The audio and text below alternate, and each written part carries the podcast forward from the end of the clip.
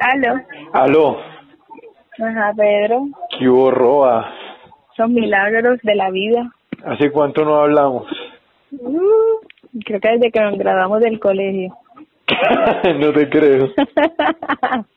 Mentira, ¿qué más? ¿Cómo estás? Bien, ¿en qué andas? No, aquí trabajando. ¿Tú te acuerdas que yo estaba tragado de ti en el colegio?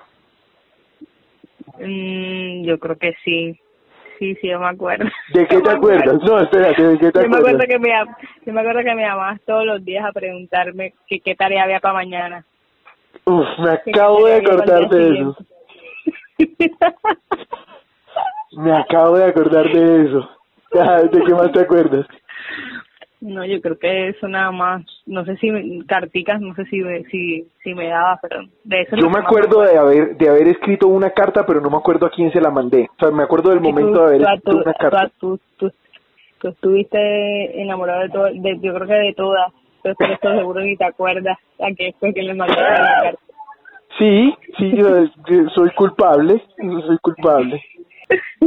que le ensuciaron una silla como, yo no sé qué fue lo que usaron ustedes, como como maicena, algo que ustedes hicieron una silla que todos los profesores que se sentaban a quedaban con el blanco y no se daban cuenta porque la silla era blanca. Verena, Hanner, no sé qué. Yo creo que hubo, este, habían varios que les pasó eso, pero nada dijo nada, nadie dijo nada hasta un profesor creo que, que sí se soyó con eso. Creo que Pero fue donde Siempre he dejado que mis inseguridades se interpongan entre mí y lo que quiero. Aunque no parezca, soy una persona supremamente insegura y antes muchísimo más.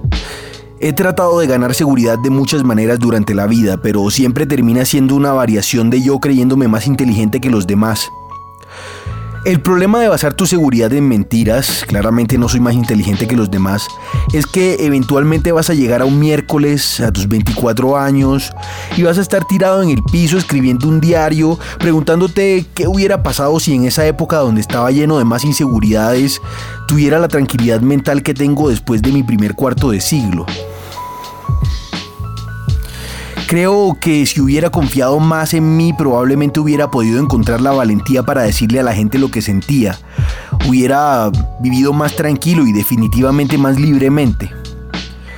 Nostalgia viene del griego nostos, que significa volver o aluda al regreso, y del término algos, que como en neuralgia y lumbalgia hace referencia al dolor o a una pena.